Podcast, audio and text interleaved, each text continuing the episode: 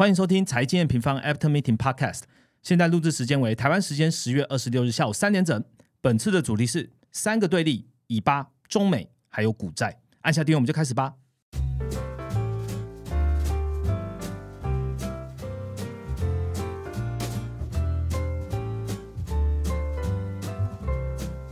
Hello，大家好，我是财经院方的 Roger。最近的这个国际事件其实非常的多哦，不只是每日在新闻上放送的这个以巴的这些战事，那美中的晶片战其实也不断的在加剧哦。那其实很多听众朋友们就是关心这个国际新闻之余啊，一定会想要知道说，哎，对我的资产哦，油价啦、原物料啦、半导体啊这些种种种种跟投资相关的看法。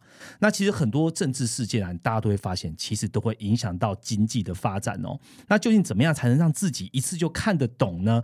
这个我们这个礼拜推出了这个年度课程《全球投资者养成计划》，很重要了，很有相关，就是要告诉你如何从时事来解密这个经济趋势，并且应用到你的投资哦。我们透过三位不同领域的专家领学讲师啦，哦，范奇斐、曲博、敏迪这三位。告诉你总金和时事要怎么样来一起观察哦。在经由研究团队的讲师呢，Ryan 还有 Jason 告诉你如何才能应用到投资。那除了资产布局之外呢，你也可以培养你的商业还有人生决策力哦。现在已经二零二三年年底啦，该为你的二零二四年好好准备喽。那现在刚好是优惠的最底价，所以我们提供了短短一周左右的这个优惠哦。那 M M Prime 的会员呢，还可以再折三百元哦。如果你对于这堂课很有兴趣，现在正是把握它最底价的好时机。想起呢，点击资讯栏连接，把握机会了哈。那延续我们刚刚的话题呢，回到这一集的内容哦。这个两大国际冲突，我们特别再把它 point 到出来了。以巴冲突的战火其实还是没有熄火的状况。那油价是现在不动，未来动吗？那是否会重演这个七零年代禁运时的飙升呢？而且美国啊，在这个十月十几号的时候也宣布扩大对中国的晶片禁令。那大家可以看到这个 AI 板块哦，就是从。发布到现在其实都不太好过。那这两大事件的这个经济观察的重点是什么呢？未来的发展又如何呢？这个礼拜呢，我们邀请到专门写这一篇快报，还有我们在研究中国的研究员 Danny 来和大家聊聊天了。欢迎 Danny。Hello，大家好。好。Danny 其实也是我们这一次全球投资者养成计划的研究团队一员哦。其实大家说，呃，我们在讲说 Ryan 跟 Jason 在当讲师，当然是集结全部 M 平方的研究团队。你也是里面的负责某一个区块的哦。那跟大家透露一下好了，你负责的内容跟你的心路历程。哦，其实我这一次主要负责的就是比较偏中国跟印度这个两大。亚太新兴剧情的一个比拼，还有一些关于哎，我们之后再看东南亚这些各个国家，他们有哪些投资机会？那我主要是负责参与这一块的一个研究。OK，然后这一块刚好是跟敏迪来合作嘛，是是，对对，所以这一块内容也都是最近整个亚洲局势哦，大家会看的重要的经济体。那对你帮他做了很多的解析，搭配敏迪的一些问题，还有他个人一些观察。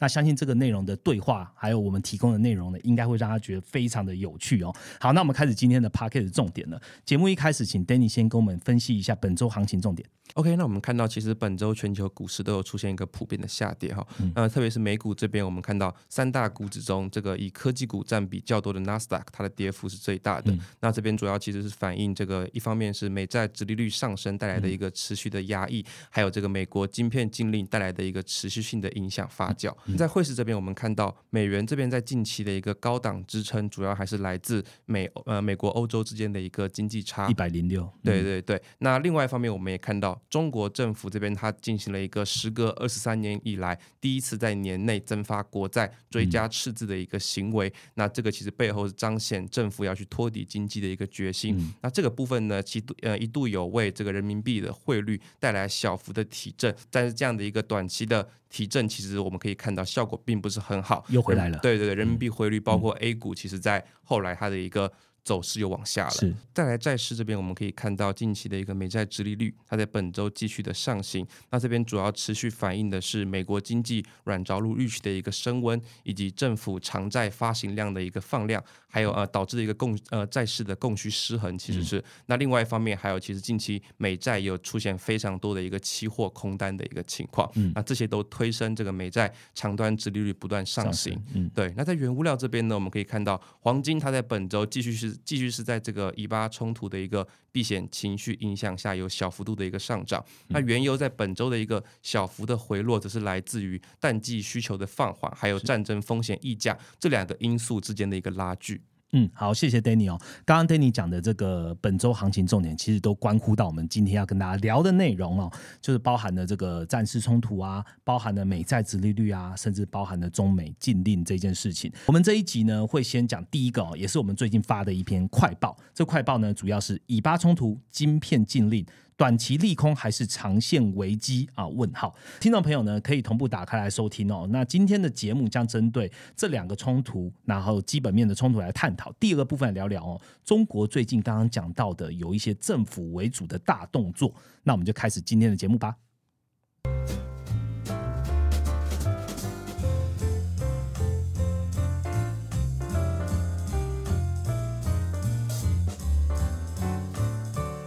其实上一期放完之后呢，很多的用户啊同步希望说，哎，针对经济的部分啊，艾米方可以多讲一点，因为毕竟是这个艾米方的专业嘛。那所以呢，这一周我们就请 Danny 来跟我们说明哦，战事开火以来，市场担心对能源原油价格现在跟未来究竟影响会有多大？Danny。OK，那我们其实可以从这一次以巴冲突所带来的一个市场情绪面去看。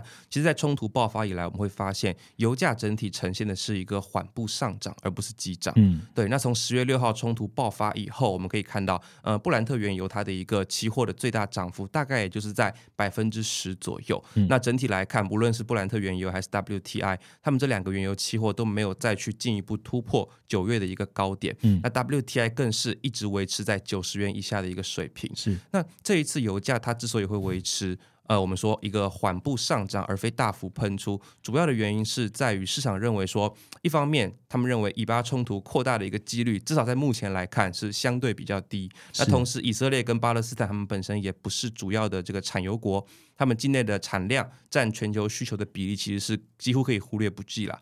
那我们就可以观察到说，其实当前并没有一个。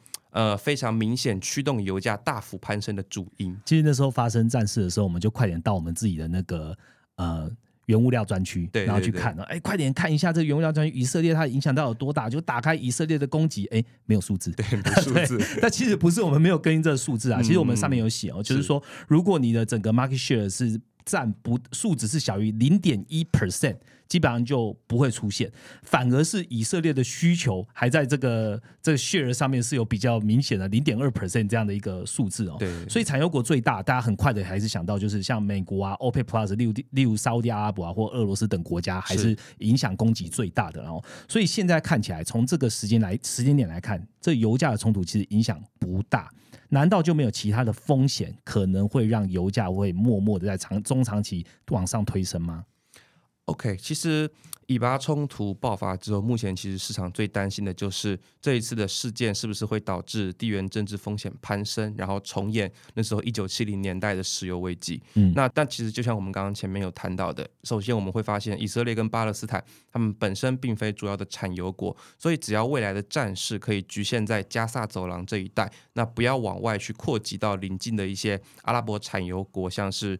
沙地、伊朗、伊拉克，嗯，整体的影响其实会相对有限。但是这边其实我们 M 平方也会去给用户就是非常重要的一个三个面向，持续去跟踪这个以巴冲突的一个进展。首先，第一个观察方向是我们看到 OPEC 加的一个两大领导沙地阿拉伯跟俄罗斯他们的一个态度。嗯，在这边呢，沙地阿拉伯它诚然以巴冲突的一个上升，的确在一定程度上会影响。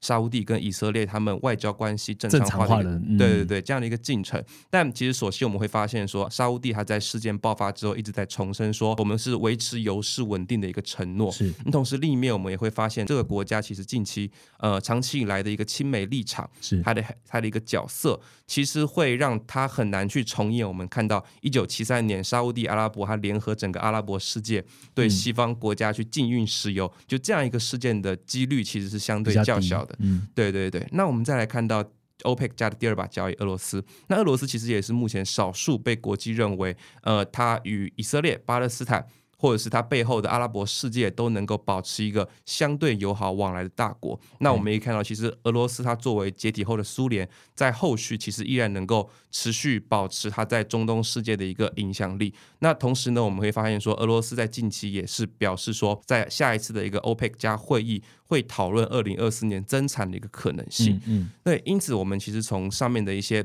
分析来看，我们会发现说，沙俄两个大两个这个产油大国，他们后续介入造成冲突恶化，进而去影响油价供给受损的几率，目前看来还是比较低的。其实这时候市场这个国际的这个政治情来讲说，哎，俄罗斯怎么没有趁这一波让美国再吃一点苦头？但是就就我们现在内部的分析跟这个国际情势的观察，发现其实俄罗斯跟以色列关系也还不错。对，这是为什么俄罗斯这一次好像跟这个沙特阿拉伯都好像 step back 就往后一步。就是不会明确的这跟这个战事有太高的这个 engagement 的原因。是，那我们来讲第二个原因好了，是美国的角色对吗？对对对。OK，那第二个其实就是讲到美国这边。那其实今天的美国跟当时石油危机一九七零年代的美国也是截然不同。美国自从它页经历这个页岩油革命之后。那至今已经从这个石油的净输入国一跃成为石油的净出口国，它的一个能源独立性在极大程度上都有得到提升。是，因此，其实，在面对这种供需跟价格的波动的时候，美国它展现出来的韧性是更高的。那同时，我们也看到美国的原油产量在十月也正式突破这个一千三百二十万桶的一个日产量，创下历史新高。那此外呢，我们也会注意到另外一边，就是美国它同时也在逐步的放松。它对于委内瑞拉的一个石油制裁是，那后续其实委内瑞拉它的一个后续产量可以逐步朝向二零一九年的一个水准去靠拢的话，那这个部分其实也能一定程度上去减缓中东局势它造成的供给困扰。是，好，那最后我们再来看到第三点，就是伊朗这边。好，伊朗它本身呃占全球的一个原油产量大概是百分之四，那就现阶段而言，就是大家认为最大的一个潜在风险是在于说，作为一直支持哈马斯的。伊朗政权是否会直接的参与到战事里面？是一旦以巴冲突在这样的一个情况下升级成整个中东区域的战争，并且直接涉及到伊朗这个国家，那其实就有可能导致赫姆兹海峡它的一个原油运输受阻。是这个地方其实是占全球石油消耗量的两成左右。那这个时候，其实美国它有可能会再度收紧对伊朗的一个制裁力道。那这个时候，油价可能就真的会有来自这个基本面急涨的风险。等于是说，如果伊朗真的在政治上有更明确参与这一次的战事的话，对它可能最大的影响不是产量的问题，是反而是在运输这一块，因为光是那一个海峡的运输就占了全球消耗量的两成。对对对，OK，好，OK，好，那其实我们可以在呃这边针对这个以巴冲突对原油的影响，我们做一个。简单的结论就是说，其实我们站在当前的时点呢，我们会看到，在以巴冲突暂时没有进一步扩大的一个背景下，就至少它不会去扩大到中东的主要产油国，尤其是伊朗这边。那我们对于油价的判断依然是回归到我们对基本面的一个看法，就是在今年原油供需相对偏紧的一个状况下，呃，油价它是会去维持一个高档震荡的几率，那大概就是在九十到一百美元的这样一个区间去做震荡。但我们也指出。说，其实如果这个价格它没有进一步去突破这个区间，那整体的这个。核心通膨的放缓趋势没有发生变化的话，油价因素它在后续对于货币政策的影响其实是相对有限的。Danny 已经把这个以巴战争带来油价的冲突哦，大概顺过了一遍。那总结来讲，就是两个稳呢。第一个就是美国的角色看起来它的原油的供给不会是问题。那第二个稳呢是 OPEC Plus 两大领导啊，沙特阿拉伯跟俄罗斯他们态度看起来也是偏向会去稳油价。那最大的优呢，其实就是伊朗。我们要观察一下伊朗它对于战事的一些态度是跟。它会不会影响到原油运输的这一个很重要、占两成的一个一个路线哦？没错。好好，谢谢 Danny 跟我们讲完这一次的这个以亚战争哦。那另外一个议题，我们好好来问一下喽。上一次跟敏迪聊，其实“一带一路”嘛，好，那这一次呢，还是有中国。对，这个不过呢，是跟你我资产更息息相关的大事喽，也就是中美科技战。好，这个原因呢，就是美国商务部在十月十七号宣布，啊，将再扩大对中国先进晶片的出口禁令。那我们请 Danny 帮听众朋友回顾一下好了，整个中美中科技战的时间轴跟现在到底是什么呢 OK，其实这要回顾到当时二零一八年，美国它对于中国中兴通讯的一个制裁，它将中兴通讯列入这个实体清单，那其实可以被视作是美国对中国科技战打响的第一枪。是。那在二零一八到二零二零年这个阶段，这几年间，我们可以发现，美国它对于中国的一个科技战，主要还是局限在对于特定的几家企业的打击，比如说它先后把中兴通讯、华为还有中芯国际这些当年中国尖端科技的龙头列入到。实体清单里面，当然其中最著名的就是二零二零年五月的时候，美国宣布，呃，全球你只要使用美国技术的晶圆代工厂，其实就是在指台积电了，是呃，不允许你们再为华为生产晶片。那当时甚至还有传言说，华为就紧急包了一台运输机来台湾抢运晶片。是对，那到了。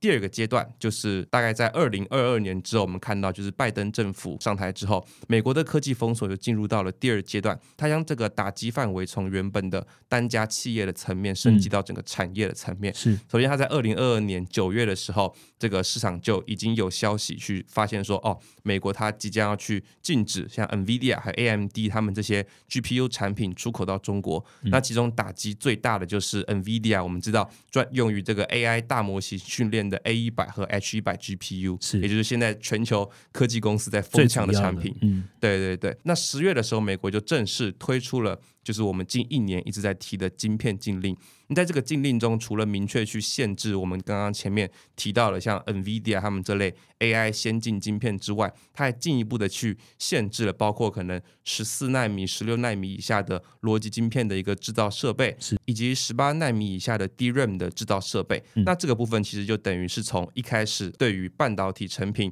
买卖渠道的打击，进一步扩展到对中国国内自产能力的一个打击。是那同时呢，文件里面还包含了一个非常有名的，我们叫半导体人。人才禁令，它限制这个美方人员，我们叫 U.S. person 去协助中国半导体产业发展。就是只要你今天，如果你本身可能你是有拿美国公民绿卡的，是你就不能留在中国的半导体公司去协助这个 I.C. 的生产跟设计。是那也就是说，一开从一开始，我从不给你出货。不给你制造设备，甚至到现在我连人都不给你。是，到同年的十二月呢，ARM 它也去进一步的跟进宣布说，不会去核准最新的晶片设计图卖给中国。那等于是直接从 IP 的源头对中国的半导体产业进行封锁。好，那我们持续进入到二零二三年，就是今年哈，呃，五月的时候，日本他就去宣布说，七月开始要将二十三种尖端的半导体设备还有产品列入出口管制。那这些都是生产十到十四纳米以下先进晶片所必须的设备。是到了六月，荷兰他也进一步去宣布说，从九月开始，我们要管制一部分先进的 DUV 设备的出口。那这个 DUV 它其实主要就是用来生产相对来说比较成熟制成的晶片，它所必须的一个光刻机设备。是到了十月呢，美国政府它对于去年我们刚刚前面提到的出台的一个晶片禁令进行了查漏补缺，对中国先进晶片的一个相关出口管制进行再度的升级。OK，好，既然都聊到再度升级了哦，这一次呢其实是背上去年二零二二年十月为主的升级管制哦，它其实升级的是。呃，先进 AI 晶片，那这个消息一公布之后啊，就是跟投资人有关系了啊。就 NVIDIA 的股价呢，当日就大跌了近五 percent。其实不止当日啊，从公布啊到我们录音的今天，虽然中间有一些呃往上拉的股价，有些往上拉的趋势，总的来说也是下跌了十 percent 的。那造成这么大的反应呢？Danny，你觉得究竟跟之前比起来，今年新增的管制又多了哪些？嗯，这边其实我们看到第一个升级的管制，就是对于晶片性能的一个管制。那在二零二二年的一个版本，就是去年的禁令里面，其实它是设置了两个参数，一个是它会去限制你说你单颗晶片每秒能够达到的运算次数，是那另外一个参数的限制就是你晶片跟晶片之间相互的一个传输速度。那当时就是说，同时满足这两个参数的先进晶片，其实才会被限制出口，等于是它用算力去卡就对了。对对对。所以，美国很多晶片业者在当时，他可以透过去修改这些先进晶片中其中一个单一参数来规避管制，是，然后进而去实现对中国市场的供货。像 NVIDIA，它专门为中国推出的 H 八百、A 八百，就是在这样的一个背景下所诞生的产物。那这两款产品其实可以视为呃当前最先进、最热门的 A 一百和 H 一百这两块晶片的一个降规版本。哦，等于是闪避掉了。对对对，当时就是有可以做一个这样闪避的动作。对，那这一次的一个更新的禁令，其实就是要围堵这样的做法。那在美国商务部的文件中，它这一次将规范的参数修改为总处理效能和性能密度的概念。那其中总处理效能，呃，当然它衡量的还是这个晶片产品的总算力。是。那这一次对性能密度的限制，其实是最受大家关注，因为这样的一个限制被认为是。专门为了去防止中国哦，我可以透过将多个算力没有达到管制标准的小晶片，然后出口出来买出来，那进而堆叠封装成高性能的晶片，是不是有点像这一次这个华为的手机？它原本的能力可能只能做到十四纳米，但它用堆叠的方式慢慢做到这种七纳米的 performance。对，其实可以视为是这一次华为它的一个 Mate 六十发布之后，美国对商务部吓到了。对对，商务部吓到，他说：“哎，感觉好像还是有洞没有堵住。”是是。对，那其实，在这样的一个新规定管制一下来，我们可以看到，中国它现在除了去年就已经被禁止的最高端的 A 一百、H 一百无法取得之外，那 NVIDIA 之前专门为中国降规的。AI 训练晶片 H 八百 A 八百，甚至是我们看到一部分游戏用的，我们看知道 RTX 四零九零这样的 GPU，在这样的一个管制标准下都有超标的疑虑。嗯，RTX 四零九零，我相信在听众朋友，如果你在科技，或是你对于这个游戏产业特别有在关注，你就知道哇，中国这一阵子为了这一个这一颗哦，其实也是抢破头了。那其实都跟这个禁令其实是有关系的。是。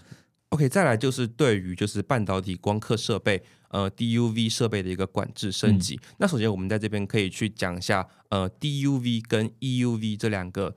呃，光刻设备的区别是，那 DUV 呢？它主要是用于制作比较成熟制成的晶片会使用到的光刻设备，EUV 它就是用于这个比较先进的晶片制作时会用到的晶片。那通常会认为是七纳米以下的晶片才会使用到 EUV。是，那这种比较先进的 EUV 设备，其实美国在之前就已经禁止向中国出口。你说二二年十月其实它就禁了嘛？对对对。那这一次它其实是针对呃用于成熟制成的 DUV。这样的一个出口进行了进一步的一个升级管制，是。那主要的原因其实就在于说，先前华为它无预警的推出一个 Mate 六十的麒麟芯片，其实背后就显示说，在中国以中芯国际这种半导体公司为代表的企业，他们仍然有能力利用这个成熟制成的光刻设备 DUV 去制造出。这个更先进制成的一个晶片，那这也使得美国在本本次的一个禁令中进一步去扩大这类 DUV 设备的管制，所以它在本次禁令就限制了呃一些新的 DUV 设备去进入中国。是，那这个 S More 它也是。在电话会议有去表示说，目前公司的确是有一款可以同时用于成熟制程跟先进制程的一个 DUV 光刻设备。它原先其实并没有涵盖在我们刚刚前面提到的荷兰的一个设备出口管制当中。但是如今按照美国十七日所宣布的半导体禁令，这一款设备有可能会受到限制。嗯，那再来就是第三个，就是管制升级的部分，是在于出口区域管制的扩大。那这一次呢，美国商务部还将美国晶片业者他们对于先进晶片的一个出口管制扩大到与中国关系密切的四十多个国家当中。那这个部分其实就是要防止中国的企业可以透过第三国的路线去迂回取得这种先进的晶片。好，总的来说，其实这一次它的晶片升管制的升级哦，就升级了三个。第一个是呢，它将原本的二零二二年，它们比较着重在算力跟晶片跟晶片之间的互相传输的速度呢，把它多加一个叫做性能密度哦，其中就是总处理效能它要去卡了。对，好，所以就是原本规避掉的那一些晶片呢，现在看起来它的这个限制又更多了。是。然后第二个呢，它针对的就是设备，哦，它原本它进的就是 EUV 先进制程设备，它现在连成熟制成的设备它都要去卡。第三个呢，他把管制扩大，那避免中国呢可以通过迂回的战术从第三国再拿过来。是好，那这三个禁令之后呢，其实不只是针对这个中国的产业有影响。我想要问的是，对于仰赖半导体产业的台湾又有什么影响呢？是不是美中台各自都会受影响？而且大家最关注哦，AI 长期来看呢，会不会因为这样互相的牵制而影响到了生产力？OK，那其实我们这次就可以把影响，像刚刚 Roger 讲的，我们就分成。这个可能以几个几个比较大的部分去讨论。首先，第一个部分就是对美国晶片业者会有怎样的一个影响呢？那我们可以看到，本次禁令一个禁令管制的一个扩大，它的确会对部分像是 NVIDIA 这一类在中国营收占比很大的高阶镜片供应商，他们会造成一定的短期冲短期冲击。是，那但是所幸我们会发现说，其实目前随着这个 AI 模型训练。还有终端应用需求的一个不断的发展跟普及，那其实各企业他们在后续都会去根据不同的功能还有应用去投入相对应的训练成本。是，那其实这个部分我们就可以看到说，对于这种成本敏感性比较高的企业，在后续还是有机会去填补这个中国降规晶片的一个订单空缺。嗯，哎，最近那个。黄仁勋不是也在台湾吗？是不是就有这个记者直接去问他这一块，他怎么他有回答吗？哦，对，当时就有记者就直接问他说：“哎，你对你认为十月十七日的这样的一个禁令发布之后，它带来的一个影响是什么？”那其实当时黄仁勋他的一个打法其实相对保守，但是还有提到一个点，就是说我们依然会找到方法可以去供应中国市场。OK，所以就是企业的韧性还在。那我们再来问台湾的这个晶圆制造商。那对于我们台湾晶圆厂来说呢，一方面其实我们目前台厂的一个 AI 营收占比还并不是非常高，那所以这样的一个冲击一定是相对有限的。那另外一方面呢，我们晶圆厂这样的一个晶圆代工角色，其实也让台厂有更多机会去创造多元的客户。那另外一方面，特别我们看到目前拥有这个 CoWAS 先进封装能力的台积电而言。当前就是连最尖端的，我们刚刚前面讲到的 H 一百、A 一百的产能都还供不应求，对对对，供不应求，还在消化当中。所以其实这样的一个禁令，对我们台厂，甚至是包括台积电在内的企业来说，短期带来的冲击是相对有限的。嗯。那对于其他的半导体设备商，像是艾斯摩尔这样的一个厂商，那我们也是认为对他们的负面影响也是相对可控的。根据最近一次的艾斯摩尔他的电话会议内容，我们可以看到说，艾斯摩尔他们认为，其实这一次的禁令，它在中长线上的影响更多是出货地区的分布。其实背后也就是说，中国即使是不能直接购买他们的设备，他们也能够透过海外其他。拥有最新 DUV 设备的厂商或是国家进行这个晶圆的代工制作。那另外一方面，中呃，对于中国厂商近年这个加速采购的这个成熟节点的设备，艾斯摩尔也有明确点出说，并不会因为这个禁令而受到限制，并且他们还强调说，其实目前中国的一个再生能源产业啊、电动车还有工业物联网这些产业的一个应用。那他们同样会使用到成熟节点设备的领域，其实并非在这个禁令的管控范围当中。那中国未来也势必会去增加这部分的投资，所以从长线来看，中国市场的需求仍然会继续的成长。嗯，那我们从长期来看，就是其实随着 AI 相关的终端应用，我们看到它持续的涌现。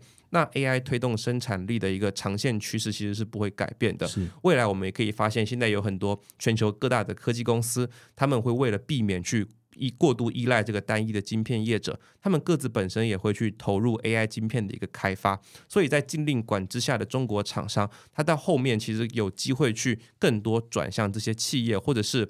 诶，我本土自制自研的一个晶片，这些趋势它都会去加速 AI 训练晶片市场的一个竞争态势。那我们台湾的晶圆厂其实也有望因代工的角色，在客户的一个选择上具备这个更多的弹性，无论是成熟制程还是先进制程。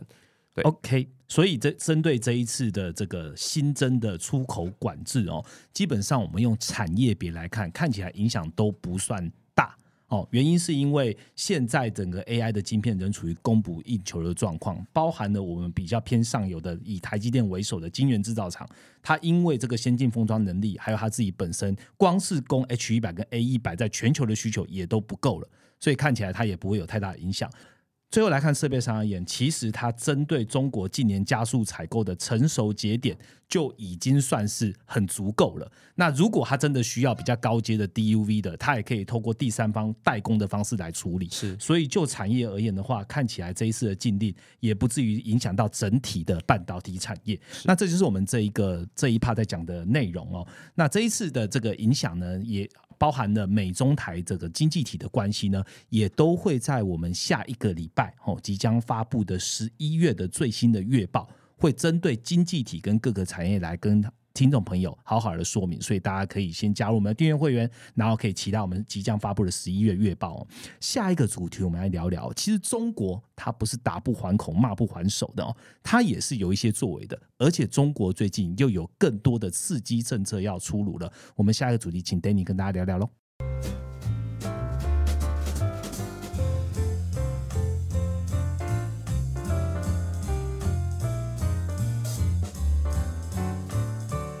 好的，进到我们第二个主题哦。刚刚其实聊到中美科技战嘛，那其实中国就是不一定都不讲话的哦。其实它有一些作为的。对。那近期呢，中国商务部也针对了产业更上游哦，做出了一些原物料上面的管制。那我们请 Danny 跟大家分享一下好了。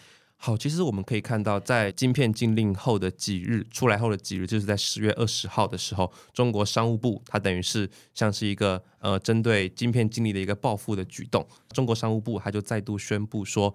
它要这个对于这些大量运用于电动车电池制造的石墨材料跟相关的制品，那对于这些材料进行所谓的出口管制，是对。那这样的影响是不是就直接影响到整体的电动车产业了？嗯，其实整体来看，这样的一个出口管制，它在短期对于产业的影响其实并不是很大。它其实背后一个宣誓报复的意味是更浓的。那为什么我我们会说它的一个影响是相对有限呢？因为其实像如果听众朋友有看我们之前的。中欧电动车的快报，我们可以看到，像欧洲的 BMW 啊、宾士、福斯，甚至是美国的特斯拉，他们的一个电动车生产，无论是在中国境内销售还是销往全球的，他们的产能都是主要集中在中国。那他们的大部分的车用电池也都是直接在中国本土直接生产采购。那其实这样的一个出口管制，让他们并不容易去受到石墨出口限制这件事的影响。因此，其实短期来看，这样的一个管制对于电动车。产业的一个冲击还是相对可控的。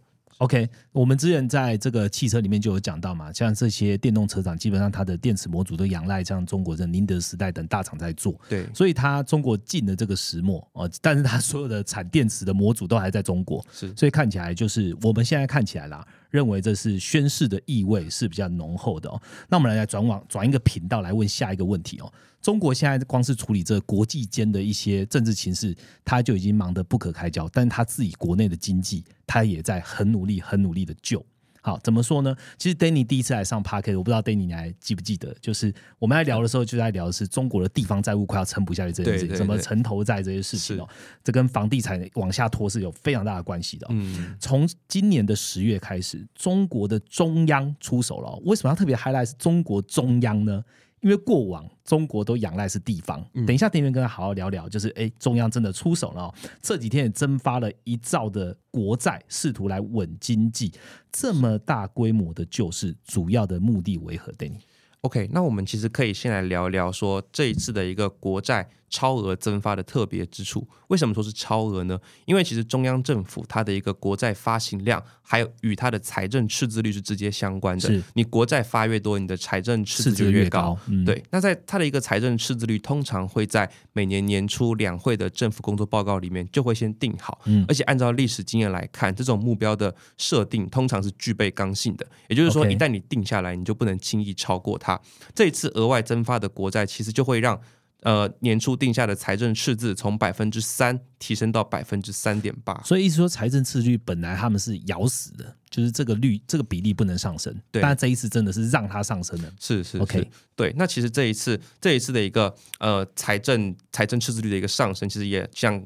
刚刚前面讲的非常特别，因为通常这个目标是刚性的。那我们可以看到，上一次中国在年中临时调整财政赤字率，还是在二零零零年，就是大概二十三年前的时候。OK，所以这是史诗级的这个救市措施了。对对对，OK。那其实这一次的一个呃，我们可以看到中央它。国债增发的一个关键，其实背后是来自于刚刚我们前面有提到的地方政府当前处理这种隐性债，也就是城投债，它所面临到的一个压力。那近期呢，就是中国从大概十月开始，中国各地就一直在努力去化解地方政府的这种隐性债务。那主要的方式呢，就是去发行这种利率比较低，然后期限比较长的地方政府公债。那官方是把这个叫做呃特殊再融资债。OK，其实上一次 Danny 来就有聊到哈，其实一般的地方政府它应该就是发公债，对。可是中国的地方政府它一开始是大量发城投债，城投债跟房地产的关系度相当高，而且城投债是一家公司，是。所以看起来城投债救不住的情况下，只能由地方政府自己要用公债来扛。没错，OK，是的。所以那，他们就是要用这种比较呃低利率、期限长的地方公债，去置换掉我们刚刚前面讲到的利率很高、期限很短的城投债。是，所以其实我们可以看到十月以来的一个数据统计就显示说，全国各地的地方政府他们已经发行合计已经超过九千四百亿的一个特殊的再融资债，也就是地方政府的公债。是，那这也导致说地方政府他们后续要继续利用自有的一个资金去扩充基建的财政余力，其实是相对有限的。嗯，那反观中央政府这边呢，其实中央政府它常年以来的一个发债量的占比是比较低的。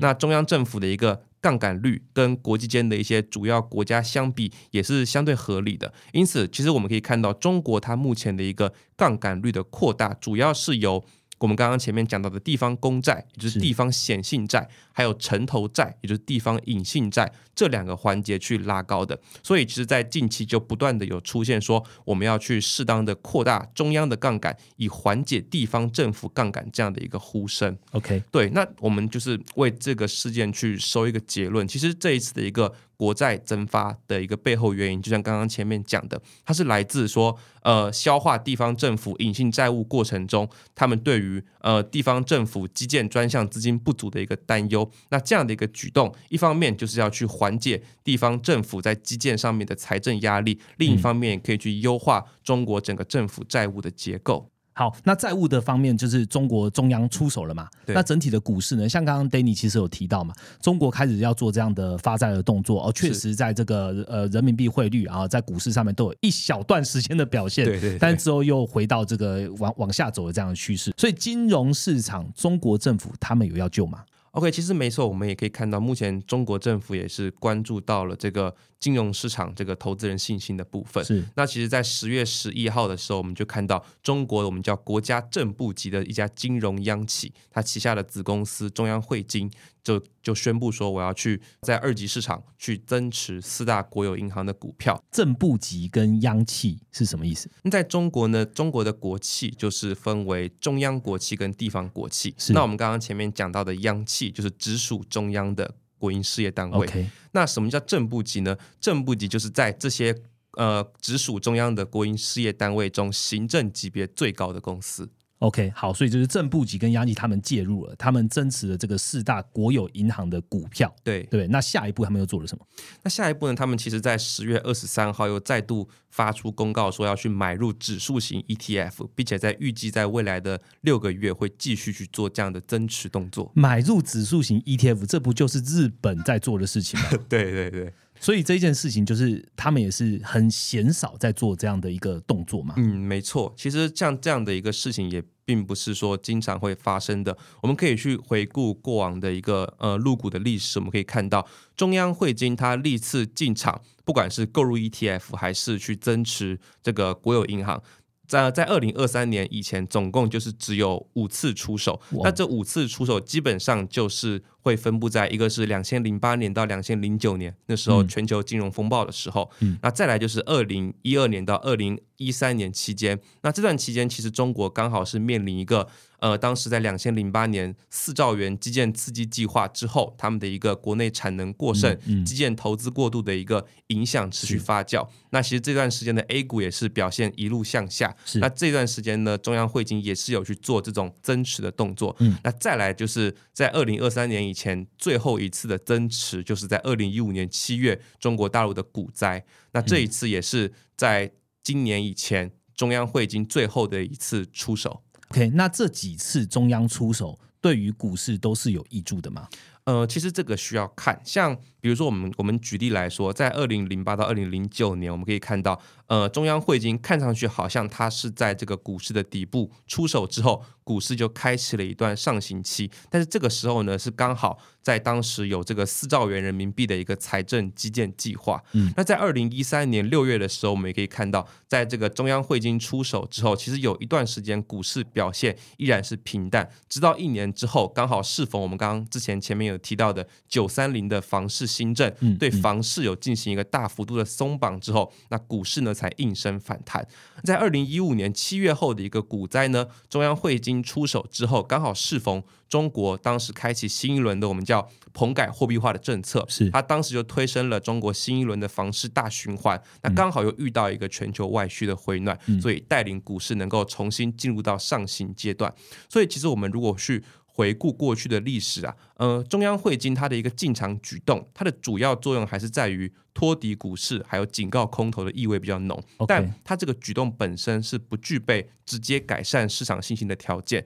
我们可以看到，每一次其实股市信心全面回稳的关键，还是在于说，哎，政府是否有足够超预期的一个财政政策刺激，或者是经济数据是不是能够见到进一步的止稳。OK，好，谢谢 Danny 给的结论哦。那既然都已经聊到这个中国的中央开始出手了，我们是不是也给听众朋友呃一些短短的建议，包含了就是中国的经济长期的看法呢？OK，那其实这个问题我们要把时间拉长一点来看。其实中国就是这样，我们可以发现，每当它经济下行阶段的时候，就如同我们在之前的很多快报里一再强调，嗯，它只能是一再的去。回头去做所谓房地产的刺激，或者是发债去做基建投资，那就形成了不断去形成这种很多无用的产能或者是基建项目。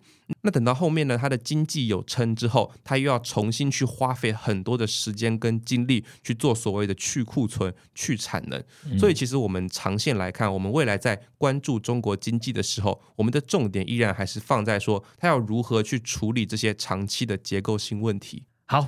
接下来是我们一周一图表的时间，其实跟我们今天的标题非常有关系，也就是第三个对立，就是股债。那今天呢，也是我们发布这个关键图表的时间。我们关键图表是所有的这个会员呢都可以观看哦。这一次的关键图表名称叫做“从三大关键指标解析美债长端值利率创高原因”。好，非常长，不过接下来会讲的非常简单。这一次的一周一图表，我们用比较不一样的方式来介绍这张图。最近呢，大家知道这个十年期公债殖率一路维持上行趋势哦，甚至就触及到五 percent，那造成这个短线股债就双杀了。我们利用这一张关键图表，告诉大家为什么会一路创高。首先要问的是，哎，Danny，美债殖利率高低为什么会影响股市？OK，因为其实只要殖利率上升，投资股市的机会成本也会上升。那我们知道资金它是会往报酬高的地方移动，所以因此会流出股市。OK，那我们第二个问题是，大家都在关注美债殖率涨跌的原因啊，但其实 Bernanke 在二零一四年的时候就说明了，有三个指标组成影响十年美债殖利率，请 Danny 简单和我们说明一下哪三个吧。OK，我们可以看到，其实第一条是由这个红色这条美债平衡通膨率所代表的通膨预期。那当这个指标向上时，就是反映市场预期通膨上升。第二个就是蓝色这条反映实质利率的 TIPS 债券值利率，当它上升的时候，代表经济韧性是超乎市场预期的。那第三条，也就是最后一个指标是黄色这条期限溢价指标。那这个是持有较长期美债投资者他们所要求的额外报酬。好，那我们第三个问题就问这张图的刚刚讲这三个指标，我们要如何解读？现在是反映了什么样的现象？OK，其实我们可以看到说，近期美债值利率的上升，主要是由实质利率跟期限溢价这两个因素所带动。那这一方面是反映当前美国经济超乎预期，那另一个方面是反映政府它的一个财政发债对于美债供给造成的一个扰动。好。这集非常谢谢我们的 Danny 跟我们分享非常非常多的内容哦。最后要结束前呢，再跟大家讲一个很棒的好消息。那这好消息就是 M 平方越来越人工智慧喽。我们独家推出的这个总金查询工具呢，也正式上架在 Chat GPT 的 Plugin Store 了。那你只要打开这个 GPT Four，点击上方的 Plugin Store 呢，即可在里面搜寻并安装 Macro Micro Plugin。那你可以直接在这 GPT Four 的对话中呢，询问 M 平方提供的数据啊，并且请 AI 协助整理分析。那包含了全球主要的经济体的十六大关键数据，例如像你所知的 GDP 啊、PMI 啊、MMI 啊、CPI 啊、MLN2 等等等等，还以及台湾跟美国超过三千档的 ETF 的报价和资料，都可以透过我们最新提供的 Plugin 在上面可以查到哦。那欢迎听众们有兴趣，你本身也有 GPT Four 的使用权，可以在 Chat GPT 上可以安装我们的这个 Plugin 呢。今天节目到这边，如果喜欢我们节目呢，记得留下五颗星，并且给我们评价，让我们可以做得更好。我们就下个礼拜见喽，拜拜，拜拜。